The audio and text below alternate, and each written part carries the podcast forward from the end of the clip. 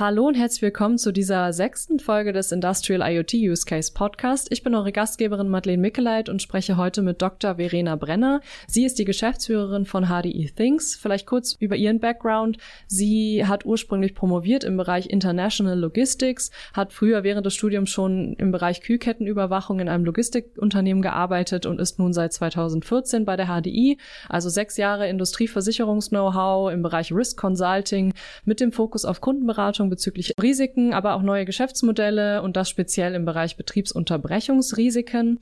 Ihr IoT-Background kam im Endeffekt daher, dass die HDI Anfang letzten Jahres ein IoT-Projekt gegründet hat, wo sie die Projektmanagerin führend war und jetzt im Endeffekt die Geschäftsführerin auch von der Ausgründung HDI Things. HDE Things ist ein in Berlin ansässiger, könnte man sagen, Hersteller von IoT und Blockchain-Lösungen, der gemeinsam mit der Branche innovative Services und Geschäftsmodelle entwickelt. Der Anwendungsbereich von HDE Things ist die Entwicklung digital ja verbesserter und disruptiver Produkte, Dienstleistungen, aber auch Geschäftsmodelle, alles im Zusammenhang mit Industrieversicherungen. HDE Things ist ein Start-up, aber mit der finanziellen Stabilität des globalen Industrieversicherungsunternehmens HDI. Die Kunden sind dabei ja breit in der Branche vertreten, da HDI ja auch verschiedenste Branchen, Industriekunden hat und versichert und dementsprechend breit aufgestellt sind. Diese Folge war wahnsinnig spannend für mich, weil es zeigt, wie wichtig das Thema Industrial IoT auch für die Versicherungswelt ist. Wir haben wirklich sehr viele verschiedene Use Cases auch besprochen von Performance Garantien, wie sozusagen Maschinen- und Anlagenbauer auch neue Wettbewerbsvorteile kreieren können durch vielleicht auch neue Garantiemodelle. Wir sprechen über ganz klassisch Pay-per-Use ähm, und auch die Auswirkungen sehr interessant auf das Underwriting. Sie erklärt auch, wie genau das Underwriting der Versicherung funktioniert und wie ähm, HDI Things da intern auch zusammenarbeitet mit dem Konzern und auch einige andere Use Cases im Bereich Brandschutz. Darüber sprechen wir, aber auch allgemein über das Thema Risiko, ob es in Richtung Reduktion Prävention, Risikoreduktion geht oder auch neue Risiken, die aufkommen. Und in dem Zusammenhang auch über skalierbare Ansätze, was überhaupt Use Cases sind für HDI. Sie erklärt uns den Weg von der Idee über die Qualifizierung der technischen und wirtschaftlichen Machbarkeit und welche Use Cases sozusagen für HDI dann auch am Ende relevant sind. Da gibt uns Verena sehr spannende Insights zum Thema Transportschäden. Das ist auch so ein bisschen ihr Background und wie zum Beispiel Kühlkettenüberwachung auch stattfinden. Das ist dann ein weiterer Use Case. Alles in allem eine spannende Folge und ich wünsche euch jetzt viel Spaß mit Dr. Verena Brenner, der Geschäftsführerin von HDI Things. Hallo Verena und herzlich willkommen zum Industrial IoT Use Case Podcast. Ich freue mich sehr, dich heute dabei zu haben und endlich auch mal eine Frau. Ich muss mich auch mal ein bisschen mehr um das Thema Gender Diversity kümmern, glaube ich hier. Ich freue mich, dass du dabei bist. Äh, ja, wie geht's dir? Wie ist deine Woche bislang? Hallo Madeleine, danke für die Einladung. Ich freue mich auch sehr dabei zu sein. Und äh, die Woche läuft soweit sehr gut. Also äh, trotz Corona kommen wir sehr gut voran und die Stimmung im Team ist super. Also kann ich mich nicht beklagen. Okay, seid ihr denn schon wieder im Office? Ihr seid ja, glaube ich, in Berlin, ne? Genau, wir sind in Berlin. Bisher waren wir in der Factory. Jetzt sind wir ähm, eigentlich Anfang des Monats umgezogen. Das ähm, verschiebt sich aber alles aufgrund der Verzögerungen im Bau jetzt durch Corona. Wir sind seit Mitte März eigentlich im Homeoffice und äh, werden jetzt halt auch erstmal noch hier bleiben. Ähm, gibt soweit für uns dann auch keine Einschränkungen. Also äh, wir müssen jetzt nicht morgen zurück im Büro sein. Okay. Ja, mal gucken, wie sich das entwickelt. Ähm, ja, ich habe unserem Podcast vorweg im Intro schon einige Punkte über dich und HDI Things erläutert. Ähm, es wäre vielleicht gut zu Beginn mal einzuordnen. Ich meine, man kennt HDI ja als Marke, auch vielleicht als Privatanwender im Bereich Kundenservice, Lebensversicherung. Ähm, mich würde zu Beginn mal interessieren, wie ist das Zusammenspiel zwischen dem Konzern und dem Thema Risk Consulting und euch bei HDI Things? Ähm, kannst du da uns mal ein paar Hintergründe mitgeben? Ja, gerne. HDI ist erstmal eine Gruppe von äh, Gesellschaften, die verschiedene Schwerpunkte im Bereich Versicherungen haben. Da gibt's einmal dann äh, das Geschäft Firmen und Privat, äh, was man dann halt auch als Konsument kennt. Und dann gibt es den Bereich Rückversicherung. Wir haben 51 Prozent an der Hannover Rück und neben vielen anderen Gesellschaften, insbesondere dem Bereich Industrieversicherung mit der HDI Global und der HDI Global Specialty, wo wir auch die größten Überschneidungspunkte mit haben. Was besonders ist an der HDI-Gruppe ist, dass wir vor über 100 Jahren von der deutschen Industrie gegründet worden sind als Mutual, um sich gegenseitig bei der Expansion ins Ausland abzusichern und auch heute sind wir noch zum Großteil als HDI-Gruppe in der Hand der deutschen Industrie. Mhm, okay. Und ihr arbeitet ja im Konzern vermutlich auch zu verschiedenen Fachbereichen ähm, zusammen zu den IoT-Themen. Kannst du mal ganz kurz beschreiben, wie genau die Zusammenarbeit da ist und welche Themenschwerpunkte ihr jetzt bei HDI Things genau habt? Ja, also unser Schwerpunkt ist in Kombination mit Industrieversicherung, also insbesondere mit der HDI Global, IoT-Use Cases voranzubringen, die potenziell Schadentreiber reduzieren können, also für bestehende Risiken neue Lösungen zu entwickeln oder eben auch neue Lösungen zu entwickeln, die sich vielleicht aufgrund von IoT-Anwendungen äh, ergeben. Da arbeiten wir zusammen insbesondere mit den Kollegen aus dem Underwriting oder aus Schadenbereich und eben auch HDI Risk Consulting. Das ist unsere Ingenieursgesellschaft im Konzern, die die Kunden zu Themen rund um die Schadenprävention berät. Mhm. Okay. Kannst du für die Hörer, die vielleicht nicht so tief im Thema drin sind, mal kurz beschreiben, was genau das Underwriting bei euch macht, wie das, wie das im Versicherungsumfeld funktioniert? Ja, gerne. Also ich denke, ähm, die wenigsten Zuhörer werden vermutlich Versicherungsexperten sein. Und äh, mhm. auch mir ging das vor äh, sechs Jahren so, als ich zum Konzern gestoßen bin. Also das Underwriting ist dafür zuständig, mit den Kunden zusammen äh, festzulegen, welche, welche Deckungsumfänge eine Versicherung haben soll. Wenn ich jetzt beispielsweise eine Feuerversicherung nehme, dann wird diese Feuerversicherung ja auf den Bedarf eines Industriekunden zugeschnitten. Dafür muss das Underwriting natürlich zum einen verstehen, was der Bedarf ist, was der Kunde gerne haben möchte und dann auch zum anderen das technische Risiko äh, nachvollziehen können, wo dann HDE Risk Consulting auch unterstützt. Und Underwriting geht dann in die Vertragsverhandlungen mit dem Kunden, um halt den Deckungsumfang und auch den Preis mit den Kunden festzulegen. Hm, okay. Und okay, das ist jetzt sozusagen die eine Abteilung, muss man sich vorstellen, des Underwritings und die andere des Risk Consultings. Wie seid ihr da aufgestellt? Also, weil du jetzt gerade gesagt hast, sind verschiedene Ingenieure. Ähm, wie, wie seid ihr da tätig oder was sind so die Aufgaben? Hm, wir sind bei HDI Risk Consulting gibt es circa 180 äh, Ingenieure weltweit, die aus den unterschiedlichsten ähm, Ingenieurswissenschaften kommen, also die Maschinenbauer oder die äh, Elektroingenieure, aber auch andere, äh, andere Berufsgruppen wie zum Beispiel ehemalige Havariekommissare oder Kapitäne. Äh, das hängt halt wirklich davon ab, auch was der Schwerpunkt der Risikoberatung ist. Und bei HDE Risk Consulting sind halt die Schwerpunkte zum einen im Bereich der äh, Schadenprävention für ähm, Feuerschäden, also Brandereignisse, äh, Naturgefahren, dann aber auch im Bereich technische Versicherung, Maschinenbruch, ähm, Montage, Baurisiken oder halt im Bereich der Transportversicherung die Absicherung von Transporten, beispielsweise Schwertransporten, aber halt auch bis hin zu Schüttgütern äh, im weltweiten Warenverkehr. Mhm, okay. Und ähm, wenn ich jetzt mal in Richtung HDE Things schaue, wie waren denn die Hintergründe? Das ist, das ist das Unternehmen oder ihr seid ja ein eigenständiges Unternehmen ähm, von HDI, glaube ich. Ne? Ähm, was sind die Hintergründe, dass es euch gibt? Also was ist da passiert am Markt, ähm, dass HDI gesagt hat, wir gehen jetzt in diese IoT-Themen?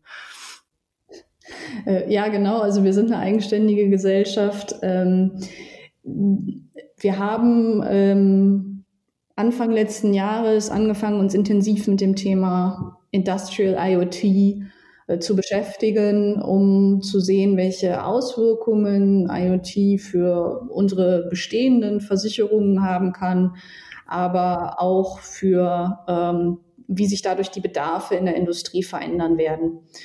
Und ähm, haben zu dem Zweck viel mit unseren Kunden gesprochen. Das ist ja das äh, Besondere bei uns, dass unsere Kunden äh, zum Teil gleichzeitig auch unsere Eigentümer sind. Das heißt, wir haben dort sehr enge Bindungen und einen sehr offenen Austausch und haben halt festgestellt, dass viele unserer Kunden auch schon begonnen haben, sich mit IoT intensiver zu beschäftigen.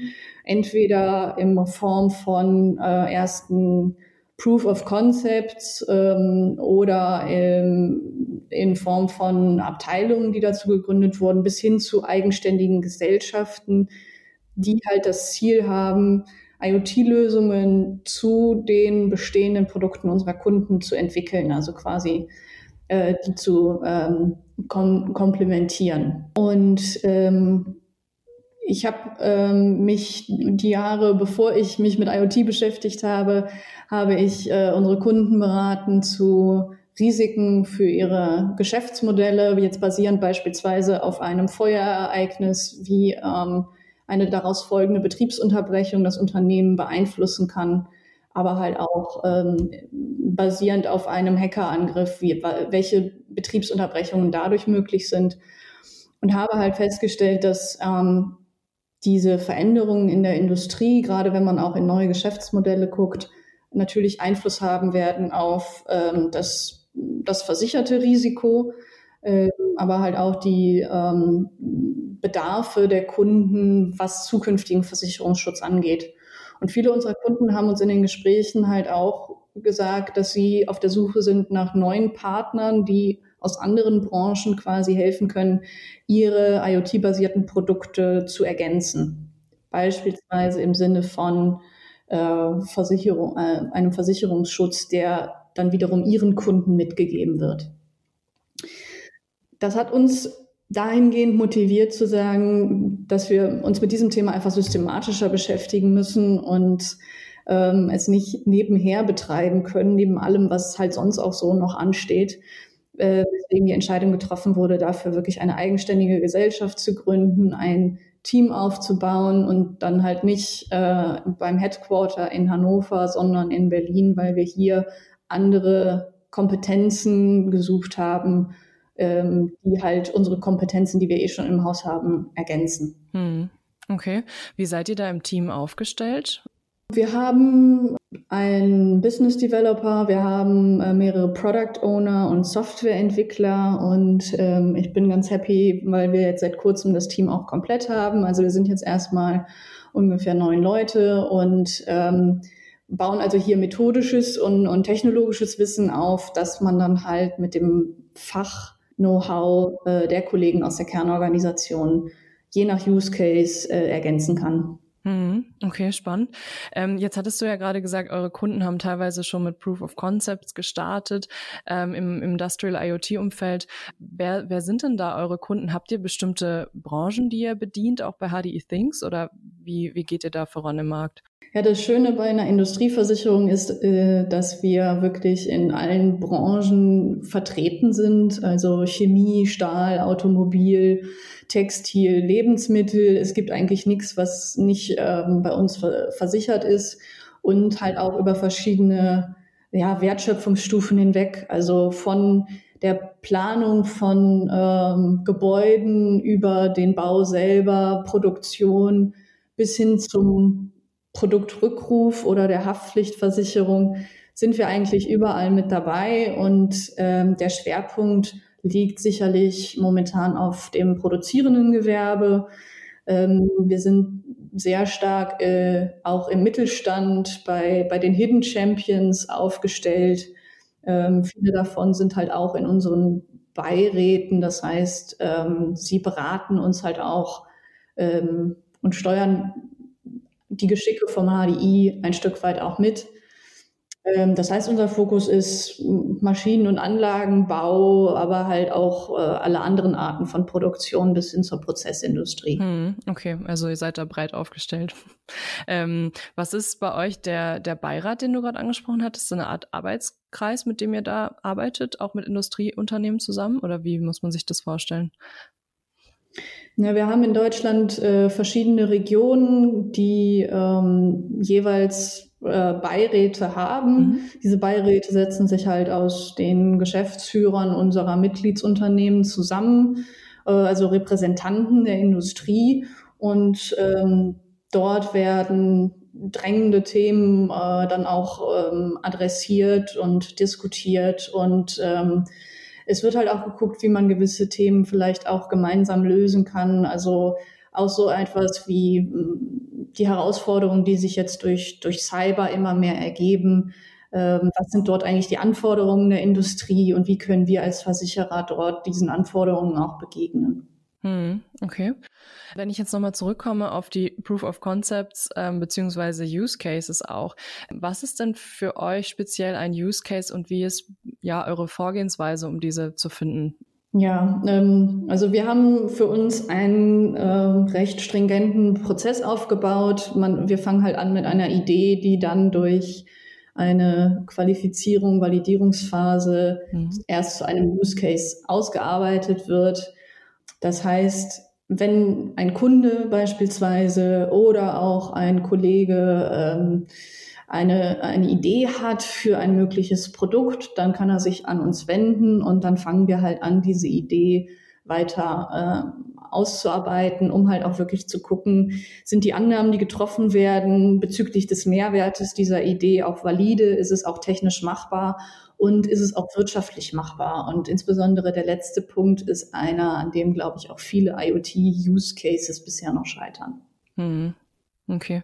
Warum, warum glaubst du das? Also was, was sind da die Hintergründe?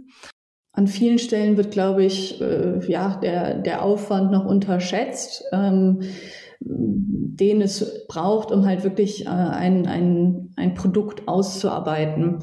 Und äh, umso wichtiger ist es halt, dass man sehr früh versucht, ähm, diese erste Idee zu unter, untermauern. Ähm, wenn ich jetzt das Beispiel Leckage nehme, Leckage als Use Case ähm, ist für mich erstmal kein Use Case. Es kommt darauf an, mhm.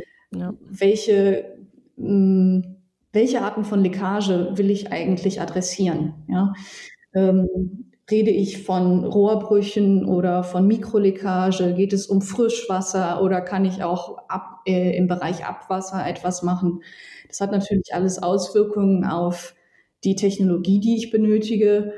Ähm, und es hat natürlich auch Auswirkungen darauf, wie stark kann ich vielleicht ein Leckageproblem auch reduzieren durch, durch Technologie. Dann kommt es darauf an, was habe ich für Gebäudetypen und Gebäudenutzung. Ja, bin ich in einem industriellen Umfeld oder bin ich irgendwo in einem Bereich der Wohnungswirtschaft? Und auch nicht jeder Schaden ist äh, durch durch einen Leckagesensor zu, äh, zu verhindern, jetzt gerade im Bereich äh, Abwasserschäden, äh, Abwasserleckagen, ist das deutlich schwieriger, als wenn ich jetzt irgendwo auf eine Frischwasserleitung gehe. Mhm. Und dann kommt es auch darauf an, ähm, selbst wenn ich eine Schadenauffälligkeit habe mit beispielsweise irgendwie äh, über 10.000 äh, Schäden pro Jahr, das hört sich natürlich erstmal viel an, wenn sich aber diese 10.000 Schäden pro Jahr auf äh, mehrere hunderttausend äh, Wohneinheiten verteilen, dann sieht das Ganze natürlich auch schon wieder anders aus. Mhm. Und auch wichtig ist, ist unser Versicherungsnehmer dort eigentlich auch der, der richtige Ansprechpartner? Ähm, wer hat eigentlich den Schaden? Wer muss dafür aufkommen? Und gibt es dort äh, wirklich auch ein Interesse, diese, diese Schäden in Zukunft zu verhindern? Deswegen Leckage an sich ist kein Use Case. Man kann halt höchstens äh, anfangen, das weiter zu differenzieren und für bestimmte Gebäudetypen oder für bestimmte Branchen das Thema weiter auszuarbeiten. Hm. Ähm, was muss denn der Use Case dann mitbringen, damit ihr wirklich sagt, okay, das ist jetzt, ja, damit ihr da wirklich Ressourcen reingebt? Ja, also ähm, unser Fokus liegt auf Use Cases, die sich äh, irgendwie mit dem Thema Risiko beschäftigen, sei es die Reduktion von ähm, Risiken, die es schon länger gibt, halt wie Leckage, ähm, oder halt auch von neuen Risiken. Beispielsweise, wenn ich jetzt durch eine IoT-Anwendung äh, Änderungen in einem Prozess vornehme und daraus ein Schaden entsteht. Ähm, also Risiko ist quasi bei uns der Schwerpunkt und entweder ich kann dieses Risiko reduzieren oder ich kann es halt transferieren, indem ich irgendwie eine Versicherungslösung dafür entwickle. Ähm, und es muss natürlich auf der einen Seite technisch machbar sein. Ähm, es muss aber auf der anderen Seite auch wirklich ein, ein, Mehrwert bringen im Sinne von Schadenreduktion, Kostenreduktion oder halt eben ähm, neue Ertragspotenziale aufzeigen. Ja, und ähm, das Ganze muss natürlich in einem ausgewogenen Verhältnis stehen. Das heißt, wir versuchen, äh, uns auf Use Cases zu fokussieren, die auch skalierbar sind, wo wir halt nicht in eine, eine individuelle Beratung kommen, sondern wirklich mit einem Kunden gemeinsam für eine bestimmte Produktserie dort vielleicht ein, ein Versicherungsmodul bauen beispielsweise, was er dann halt zusammen mit seiner Maschine verkaufen kann. Hm, okay. Ähm, wenn ich jetzt mal in Richtung, also angenommen, ich nehme jetzt diesen Leckage-Case in Richtung beispielsweise Rohrbruch, ähm, wen, mit wem ähm, geht ihr da zusammen im Markt vor? Also habt ihr da Partner ähm, oder wie, wie geht ihr da vor? Ähm, ja, wir, je nach Use Case, ähm, suchen wir uns die passenden Partner. Ähm, wir sind jetzt nicht fokussiert auf die, die Hardware-Herstellung. Da gibt es ähm, viele andere Unternehmen, die das ähm, deutlich besser können als ähm, ein Unternehmen, was aus einer Versicherung heraus äh, gegründet wurde. Ähm, und wenn dort halt von dem, dem Partner, der die Idee an uns heranträgt, ähm, gewisse Komponenten noch nicht abgesichert werden können oder noch nicht bereitgestellt werden können, dann äh, suchen wir uns dort weitere Partner, um das Konsortium quasi zu vervollständigen. Hm, hm. Okay. Ähm, was sind deine Erfahrungen, ähm, was so von Kundenseite ähm, zurückkommt? Gibt es da bestimmte Branchen, die vielleicht auch ein Stück weit Vorreiter sind ähm, in bestimmten Use Cases? Oder was ist so das Feedback, was ihr bekommt jetzt am Markt? Ja, das Interessante ist, dass wir ja eigentlich ähm, keine, keine Werbung, kein großes Marketing äh, bisher machen und trotzdem halt schon äh, viele Anfragen von Kunden vom HDI auch bekommen haben. Der Fokus liegt da ähm, auf dem Maschinen- und Anlagenbau. Das sind so die Schwerpunkte. Es gibt aber auch zum Teil Partner, die wirklich eher von äh, einem Problem ihrer Kunden herkommen und dort eigentlich uns helfen, einen bestimmten Markt zu adressieren. Das heißt, die kommen dann nicht von der Hardware-Seite, sondern von der, von der Vertriebsseite. Hm, okay, spannend. Ich meine, viele Kunden gehen ja jetzt, sage ich mal, zwischen diesem oder neben dem Reparieren und Ersetzen geht es jetzt immer mehr in Richtung, was ist die Vorhersage von bestimmten Teilen oder kann ich vielleicht einen Schaden verhindern? Ähm, und viele Kunden setzen da jetzt vielleicht beispielsweise auch schon Sensoren ein, um diese Daten zu generieren. Ähm, geht ihr oder macht ihr da auch eigens Softwareentwicklung ähm, in Richtung künstliche Intelligenz, um jetzt mal das Buzzword zu nennen, oder auch Auswertung dieser Daten? Oder ähm, wie geht ihr da vor? Ähm, ja, also zum einen äh, haben viele Kunden natürlich auch im Vorfeld bereits Sensoren eingesetzt, um ihre Maschinen zu überwachen. Also Condition Monitoring Systeme gibt es ja schon seit langem. Das Neue ist sicherlich, dass jetzt diese Daten äh, in größeren Mengen zusammengetragen werden und halt mit Algorithmen ausgewertet werden. Dort sehen wir halt auch die Möglichkeit für uns mit unserem Know-how, unserem Schadenpräventions-Know-how, aber halt auch den Erfahrungen aus Schäden, diese, ähm, diese Analysen weiter zu ergänzen. Ähm, weil nicht alle, nicht alle Schäden lassen sich rein basierend auf Sensoren natürlich äh, irgendwo vorhersagen. Das heißt, ähm, je nach Anwendungsfall ähm, entwickeln wir dort dann auch eigene ähm, Risikomodelle. Aber wichtig ist uns eben, dass wir, ähm, dass wir äh, den Kunden jetzt keine Technologie äh, vorschreiben. Das heißt, Häufig haben unsere Kunden ja bereits, ähm, wie du schon sagst, die Sensorik im Einsatz oder haben schon angefangen, ihre Maschinen zu vernetzen und nutzen vielleicht auch schon irgendwo eine, eine IoT-Plattformlösung. Ähm, also unser Ziel ist dort nicht quasi deren bestehenden ähm, Lösungen zu ersetzen, sondern zu gucken, wie diese vielleicht sinnvoll ergänzt werden können, damit wir auch ähm, unser Know-how reinbringen können und auch ähm, ein, ein versicherbares äh, äh, Risiko, sage ich mal, abschätzen können. Hm, okay. Wenn ich jetzt nochmal in Richtung Underwriting denke, die, wie du gesagt hattest, sind ja im Endeffekt im Umfang ähm, damit beschäftigt, den Bedarf abzuschätzen, aber auch das technische Risiko.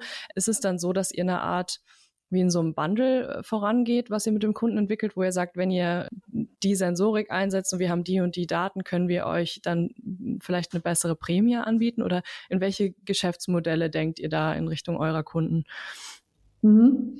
Ähm, also da gibt es, es gibt unterschiedliche Ansätze, aber wenn wir jetzt mal an, an neue Produkte denken, ähm, beispielsweise im Bereich Performance-Garantie, äh, da setzen wir dann halt ähm, zusammen mit dem Kunden ein, ein Projektteam auf, äh, wo auch Underwriter und auch ähm, Risikoingenieure mit drin sind, um halt zum einen das, ähm, das Produkt genau zu verstehen des Kunden, dass er jetzt gerne ähm, an seine Kunden vertreiben möchte und wo er eine, eine Mehrwertgarantie dem Kunden abgeben möchte.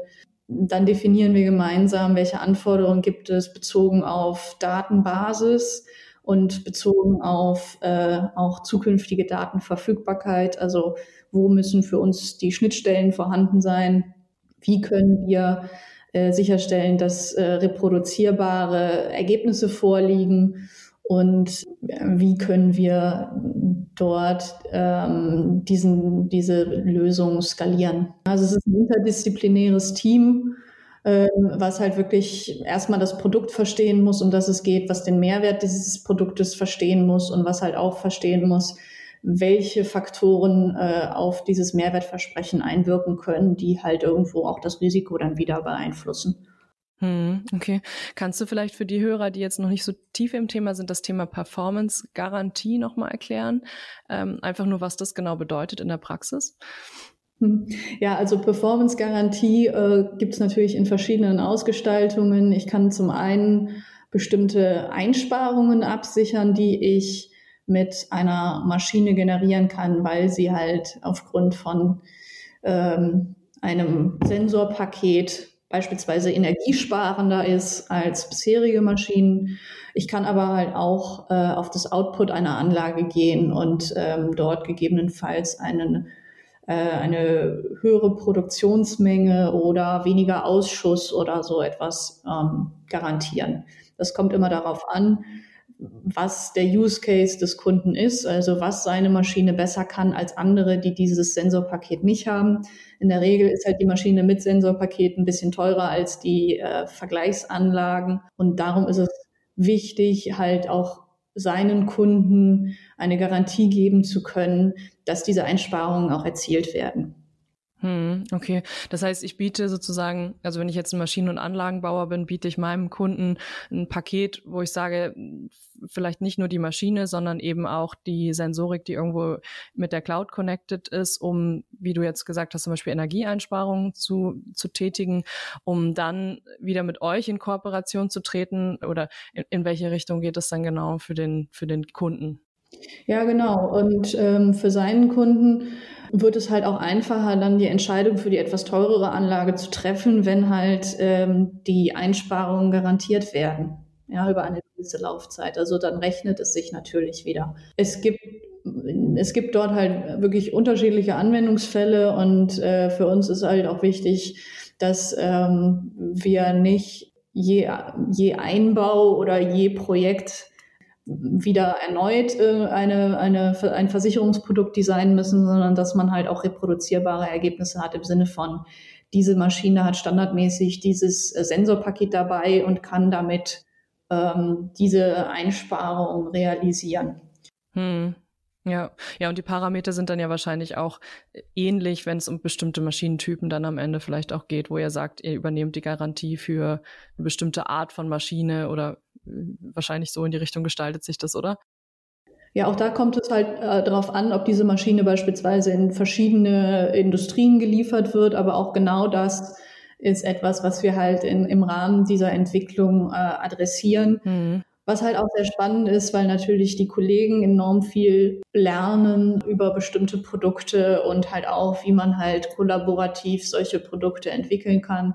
Und ich könnte mir vorstellen, dass jetzt gerade, wenn äh, Covid-19 dann ähm, vorbei ist, mhm. wenn es denn dann mal soweit ist, dass viele Unternehmen noch stärker darauf achten, äh, ihre Kosten zu reduzieren und bei Investments gucken, dass diese sich äh, ja auf jeden Fall amortisieren. Von daher während diese, sehen wir auch gerade schon noch eine, ein deutlich höheres Interesse im Bereich Performance-Garantien. Hm, okay. Hm, wenn ich jetzt an, an den Use Case mit Performance-Garantien denke, ähm, siehst du da irgendwelche Schwierigkeiten, die sich entwickeln könnten für euch oder vielleicht auch für den Kunden am, oder auch am Markt allgemein? Ähm, siehst du da Herausforderungen? Oh, Herausforderungen gibt es da auf, auf jeden Fall. Ähm, das hängt zum einen immer von dem Use Case ab. Also ähm, diese, diese Steigerung kann ich ja häufig nur einmal versprechen. Wenn ich die Anlage dann zehn Jahre im Betrieb habe, äh, werde ich ja nicht, für, nicht jedes Jahr diese, diese ähm, Steigerung irgendwie wieder neu versprechen können. Es hängt enorm davon ab, auf welchem Ausgangsniveau ich eigentlich starte. Also ähm, sind die Maschinen, äh, die dort im Einsatz sind, bereits schon sehr optimiert. Dann kann ich natürlich gegebenenfalls weniger realisieren mit neuen Maschinen, als äh, wenn sie das noch nicht sind. Und ich denke, dass ähm, die Grenzen zwischen physischem Produkt und Software äh, immer weiter verschwimmen werden und äh, auch äh, die mh, die Grenzen äh, zwischen den verschiedenen zwischen den verschiedenen Unternehmen, weil man halt doch deutlich enger dann auch zusammenarbeitet. Also wenn äh, unser Kunde dann basierend auf den Daten halt auch seinen Kunden noch deutlich besser beraten kann, äh, dass man halt dort deutlich enger zusammenarbeiten wird. Also das würde ich halt eher schon auch als als Chance sehen. Ansonsten Risiken, klar, je mehr äh, Sensorik ich verbaue, die ich dann irgendwie ähm, mit, mit der Cloud vernetze, ähm, desto offener ist irgendwo auch mein Unternehmen und ähm, das äh, Risiko für Hackerangriffe wird dadurch natürlich äh, nicht kleiner. Hm, ja, klar. Ähm, jetzt gibt es ja in, am Markt auch öfter die Pay-per-Use-Modelle. Ähm, wie seid ihr da unterwegs? Habt ihr da auch Anwendungsfälle, aus denen oder von denen du erzählen kannst, wie ihr da unterwegs seid?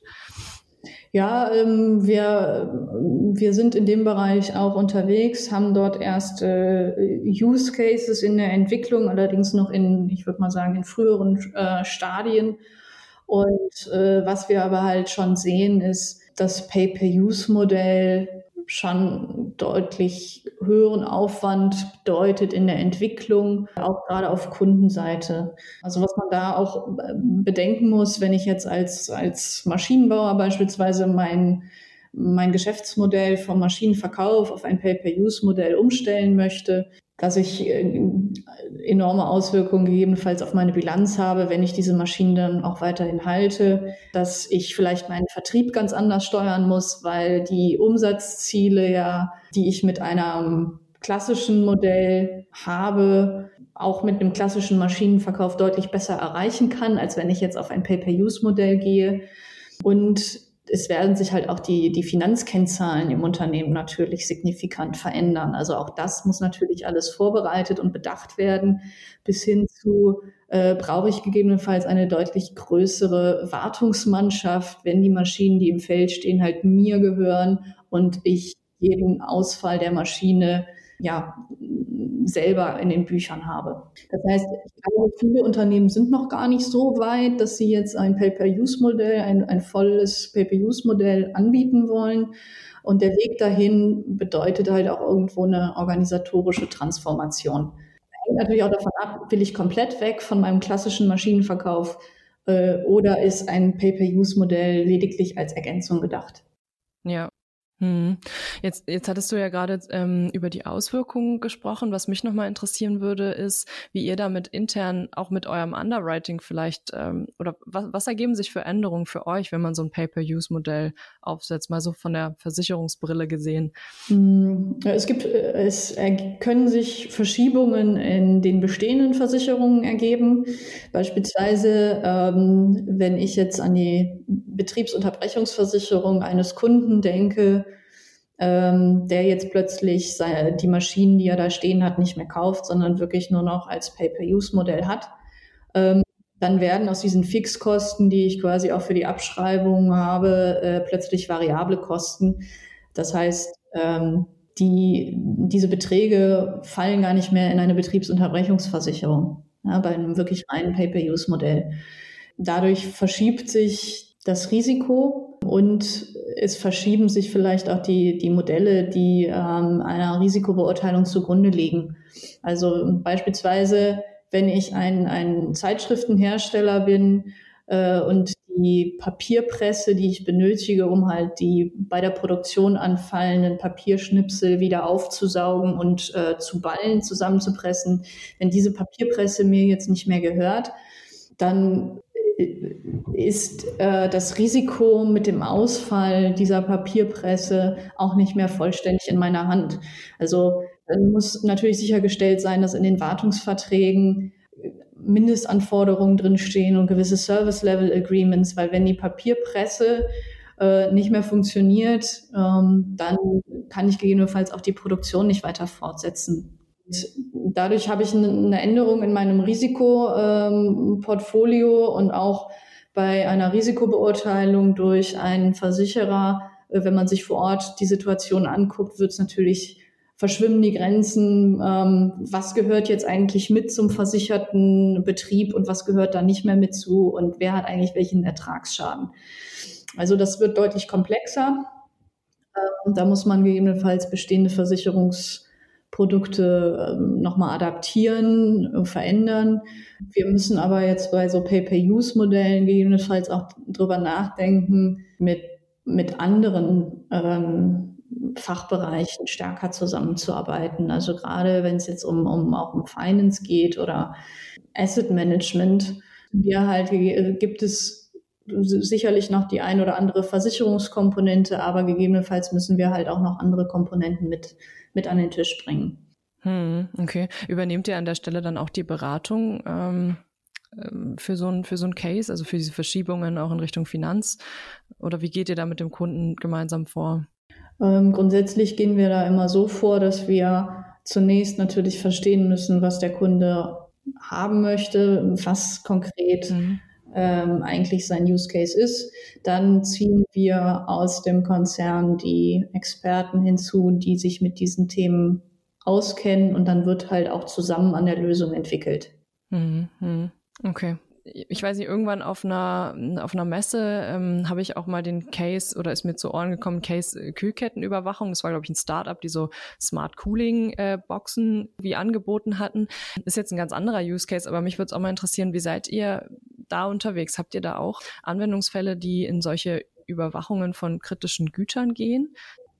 Ja, prinzipiell, wenn sich dadurch äh, Schäden verhindern lassen, ist es für uns schon mal interessant. Also ich habe mich früher auch sehr intensiv mit dem Thema Kühlkettenlogistik beschäftigt. Ja. Und äh, auch da muss man wieder zwischen den Buzzwords und den eigentlichen Use Cases unterscheiden. Also wenn ich jetzt beispielsweise im Bereich Pharma oder Lebensmittel unterwegs bin, muss ich verstehen, welche Akteure sind eigentlich alle in dieser, äh, in dieser Transportkette aktiv. Mhm. Ähm, nicht alle von diesen Akteuren haben ein Interesse daran, dass ihre, ihre Performance ähm, überwacht wird im Sinne von, ist während äh, des Transportes die Temperatur über- oder unterschritten worden ähm, weil sowas natürlich auch zu einer, ähm, zu einer Haftungsfrage führt. Also wer ist eigentlich schuld daran, dass jetzt irgendwo die Kühlkette unterbrochen wurde? Ähm, dann ist natürlich relevant, kann ich wirklich durch die Überwachung signifikant die Schäden reduzieren? Häufig kann mir dort ein Alarm nur sagen, dass es jetzt gerade einen Kühlkettenbruch gegeben hat. Äh, wenn ich aber nicht aktiv eingreifen kann, weil beispielsweise der Container auf hoher See ist, dann bringt mir diese Information an sich erstmal nicht viel. Ähm, und zudem sind viele Kühlkettenbrüche an, an Schnittstellen, also wo der Übergang ist zwischen einem Transportmedium zum nächsten. Und das hat halt auch viel mit organisatorischen Themen zu tun, die ähm, jetzt durch die Sensoren alleine noch nicht gelöst werden können, wo man natürlich basierend auf den Erkenntnissen ähm, von den Sensoren helf, äh, versuchen kann, die, die Schnittstellen zu optimieren. Aber dafür brauche ich halt auch ähm, längerfristige Partnerschaften und eben ähm, eine möglichst überschaubare Anzahl von, von Akteuren in dieser Lieferkette, weil ich es ansonsten nicht kontrollieren kann. Aber prinzipiell interessieren uns solche äh, Use Cases auch und auch wir lernen dabei spannende Dinge. Beispielsweise im Bereich Transportschäden ähm, untersuchen wir dann, ist Diebstahl ein, ein großes Risiko? Und könnte dieses Risiko mit Hilfe von, von Sensoren reduziert werden, also durch eine GPS-Überwachung und äh, lernen dabei dann halt auch ganz interessante Dinge, ähm, was halt eigentlich die, die Ursachen für äh, Transportschäden anbetrifft oder halt auch die Ursachen von Diebstählen. Beispielsweise in, Brasil äh, ist in Südamerika eine Auffälligkeit zu erkennen, dass halt äh, die, die Transporte einfach überfallen werden. Ähm, da hilft mir der Sensor an sich also erstmal schon mal nicht so viel, weil die Sachen, die werde ich nicht wiedersehen. Ja, das stimmt. Ähm, ich stelle mir das auch wahnsinnig komplex vor, wie du gesagt hast, mit den unterschiedlichen Akteuren, weil jeder hat dann ja auch wahrscheinlich seine eigene, ähm, es sind ja dann auch irgendwo Daten, die man aus vielleicht anderen Systemen auch noch braucht. Also nicht nur die Sensordaten, sondern dann vielleicht auch noch Daten über diese Supply Chain, die das, die das mit betreffen. Und da geht es ja dann wahrscheinlich auch irgendwie in Richtung Blockchain, dass man das überhaupt alles abbilden kann, oder? Ähm, das würde es zumindest ja transparent machen und ähm, mhm. Äh, deswegen ist finde ich die Anwendung in der, in der Logistik erstmal schwierig, weil also es kommt immer auch auf die, die Transporte an, die ich überwachen will. Wenn ich jetzt irgendwie einen Avocado-Transport von Südafrika nach Europa überwachen will, dann habe ich in der Regel jedes Mal irgendwie andere Akteure, die müsste ich natürlich irgendwie alle dort anbinden. Da ist die Frage, ob die da alle irgendwie auch ein Interesse dran haben, äh, wenn sie halt nur alle paar Wochen mal irgendwie so einen Avocado-Container von A nach B bringen. Macht dann mehr Sinn wirklich in etablierten ähm, Transportketten, wo eine überschaubare Anzahl von Akteuren ist, die alle ein großes Interesse daran haben, dass die Prozesse zum einen effizient laufen und zum anderen eben auch schadenfrei. Ja, ja. Ja, ich muss da gerade an das Beispiel denken. Ich hatte in meiner letzten Podcast-Folge, glaube ich, auch schon mal besprochen, ähm, das Thema auf Baustellen. Da geht es ja auch um so Transparenzdarstellungen. Der eine hat vielleicht ein Interesse daran, der andere nicht. Ist ja auch ein wahnsinnig komplexes Thema, wo dann wieder das Leckagebeispiel mit reinspielt. Ja, also es ist, glaube ich, sehr, es gibt viele Use Cases, die sehr komplex sind, auch in der, in der Lieferkette, wo man halt schaut, wie kann man welche Transparenz schaffen. Und ja. wie du sagst, auch äh, hat nicht jeder unbedingt ein Interesse vielleicht auch daran, diese Performance 24-7 überwachen zu lassen. Genau. Und Kommt, ist ja wahrscheinlich auch eine Herausforderung. Äh, das ist es in der Tat. Und selbst wenn äh, ich es überwachen lasse, möchte ich ja die Daten vielleicht nicht mit dem Versicherer teilen. Also die, die Komponente, die gibt es ja auch durchaus. Mhm. Ähm, ich würde aber sagen, prinzipiell dort, wo halt Schadenauffälligkeiten sind, macht es immer Sinn, reinzuschauen, um zu gucken, kann ich die mit neuer Technologie mhm. äh, reduzieren. Weil Schäden sind etwas, die bringen weniger, weder dem Kunden was noch uns. Ähm, und sind natürlich äh, neben, sind einfach auch eine, eine große Ressourcenverschwendung und auch eine, eine Verschwendung von, von Finanzmitteln, die ich ja ansonsten irgendwo gewinnbringender einsetzen kann. Ich denke, Versicherungen, selbst wenn man selbst wenn man Teile der Schäden durch bessere Technologien äh, reduzieren kann, wird es halt trotzdem noch Versicherungen brauchen, weil ich beispielsweise äh, Naturgefahren habe oder weil ich halt auch den Faktor Mensch einfach nicht außer Acht lassen darf. Also in vielen Bereichen ist halt eben auch der Human Error der Ur äh, Verursacher des Schadens und nicht irgendwo eine, eine Maschine, deren Parameter irgendwo auf einmal aus dem Ruder laufen. Ja. Ist eigentlich das Thema Naturgefahren für euch da auch relevant in dem Industrial IoT-Sektor oder ist das eher nicht im Fokus? Finde ich nämlich super spannend. Da haben wir ehrlicherweise momentan keine, äh, keine Use Cases zu. Ähm, Was ja bei Naturgefahren die Schwierigkeit ist, also ich kann vielleicht irgendwie frühzeitiger warnen, ähm, wenn ich äh, gewisse, äh, gewisse Entwicklungen sehe. Dafür gibt's aber heute auch schon gute andere Systeme. Äh, ansonsten ist für Naturgefahren klar, wenn ich das Thema Flut habe, äh, kann ich auch so ein Rückstauthema haben. Also da bin ich dann irgendwo wieder auch bei einem, bei einem Wasserschaden. Mm, ja. ähm, ist die Frage, ob mich die Info dass dort gerade, äh, dass, dass dort gerade ein Wasseranstieg ist und irgendwie in meine Produktionshalle läuft, ob ich dafür einen Sensor brauche oder ob ich das nicht auch anderweitig mitbekomme. Mhm, okay. Ähm, jetzt hatten wir ja schon über verschiedene Anwendungsfälle gesprochen. Das Thema Wasser haben wir angesprochen, Naturgefahren. Ähm, wie sieht es eigentlich mit dem Thema Feuer aus? Ähm, Gibt es da in Richtung Brandmeldetechnik in die Richtung Anwendungen, wo du sagst, da, da siehst du vielleicht auch ein Stück weit die Zukunft? Oder was, was glaubst du, sind so große Potenziale auch aus diesen verschiedenen Bereichen für euch? Ja, im Bereich Brand, äh, das ist ein super spannendes Thema, mhm. ähm, weil Brandursachen halt auch sehr unterschiedlich sein können. Ähm, beispielsweise gibt es natürlich elektrische Ursachen oder es gibt auch eben die durch Menschen verursachten Brandschäden oder eben auch durch ähm, Kurzschlüsse an Maschinen oder dass die Maschinen ähm, ja. ja. dass die Maschinen halt auf andere Weise ähm, zu einem zu einem Brand führen, wenn ich jetzt irgendwo an Galvanikbetriebe denke oder sowas. Das ist sehr spannend und auch das gucken wir uns an. Äh, was wir halt feststellen ist, dass es eine große Herausforderung ist, so die gesamten Schutzmechanismen, die bei einem Kunden auch schon implementiert sind, äh, zu vernetzen, weil wir dort natürlich auch unterschiedliche Hersteller haben und dort auch noch die branchenübergreifende äh, Öffnung noch nicht so vorhanden ist. Also eigentlich muss ich ja mir als Hersteller von diesen Lösungen überlegen, was ist das Interesse des Kunden? Und das Interesse des Kunden ist sicherlich nicht für jede äh, Schutzvorrichtung irgendwie einen eigenen Zugang und eine eigene Plattform zu haben, ja. sondern der Kunde will ja irgendwie sein gesamtes Risiko oder seine gesamte Produktion im Blick haben. Und auch nur wenn ich diese gesamte Produktion irgendwo überwachen kann, ist es halt auch versicherungstechnisch wieder relevant. Also wenn ich halt irgendwie aus einer Produktion mit 120 Maschinen irgendwie eine überwache, ist halt die Frage in der Feuerversicherung, ob das irgendwo einen Mehrwert hat. Also insofern, ja, es ist ein, es ist ein spannendes Thema. Ich denke auch, dass eine stärkere Vernetzung ähm, zwischen den, den Schutzsystemen des Kunden und uns auch dazu führen würde, dass der, der Aufwand beispielsweise durch Begehungen oder Informationsbedarfen des Versicherers hm. sich reduzieren könnte. Ja, ja.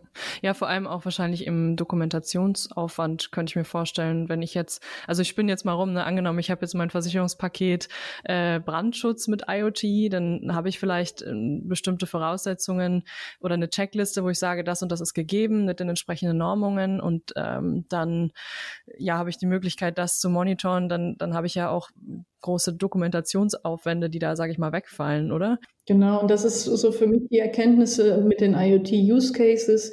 Also ähm, man muss vielleicht wirklich mit diesen kleineren Use Cases anfangen, mhm. wo es schon schwierig, äh, wo es schon schwierig ist, irgendwie, dass die sich rechnen, weil erst wenn ich wirklich dann viele von diesen kleineren Use Cases zusammenbringe, ich dann auch Synergieeffekte habe, die mir halt auch nochmal einen deutlichen Mehrwert und einen deutlichen Erkenntnisgewinn ja, liefern. Ja, okay.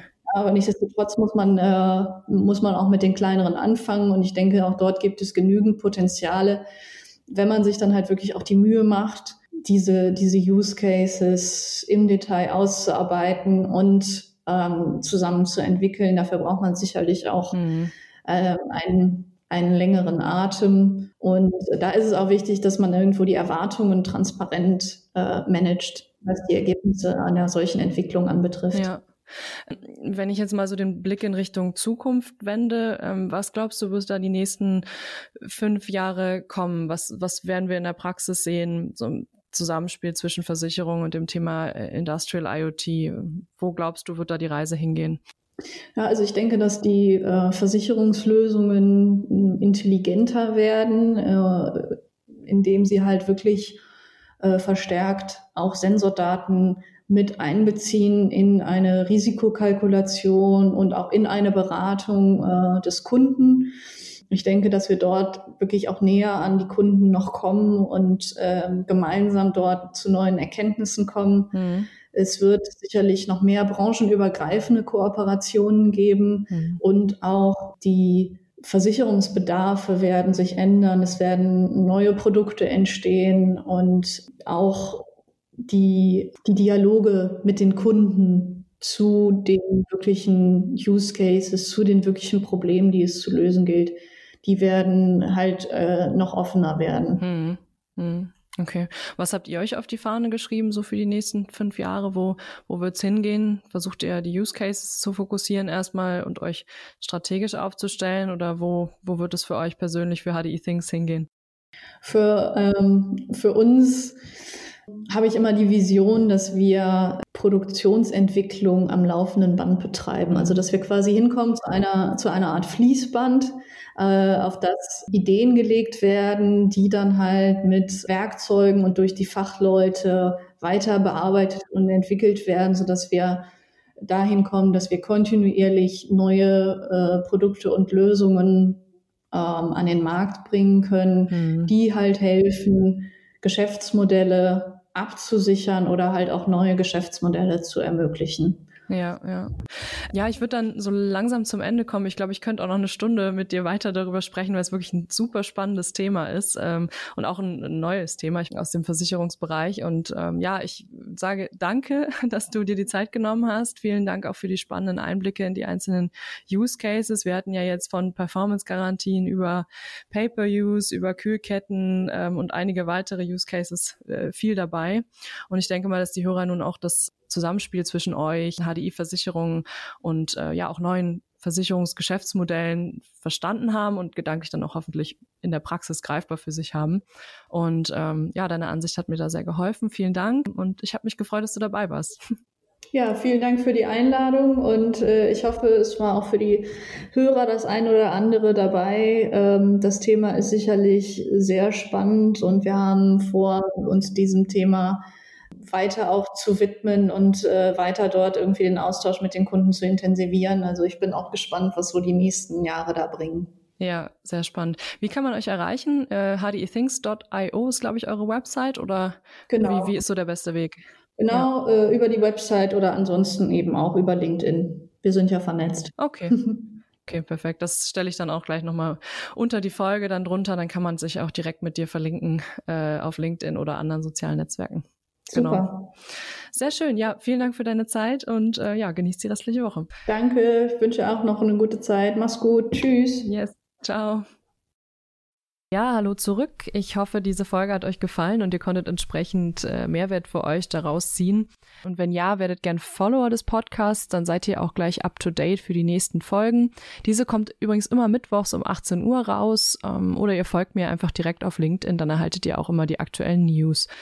Alle Infos zu Industrial IoT Use Case Podcast findet ihr auch unter iotusecase.com, recht easy zu finden.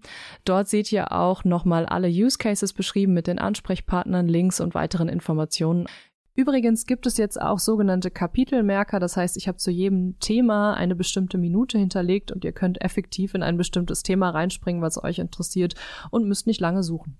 Eine Sache möchte ich noch anmerken, wenn ihr für die nächsten Folgen einen möglichen Experten kennt oder auch ein bestimmtes Thema gern hören wollt, schreibt mir einfach auf LinkedIn oder schreibt eine E-Mail an info at iotusecase.com und wir tun alles, dass diese Inhalte oder dieser Interviewpartner in den nächsten Folgen auch dabei ist. Vielen Dank, eure Gastgeberin Madeleine Mickeleit.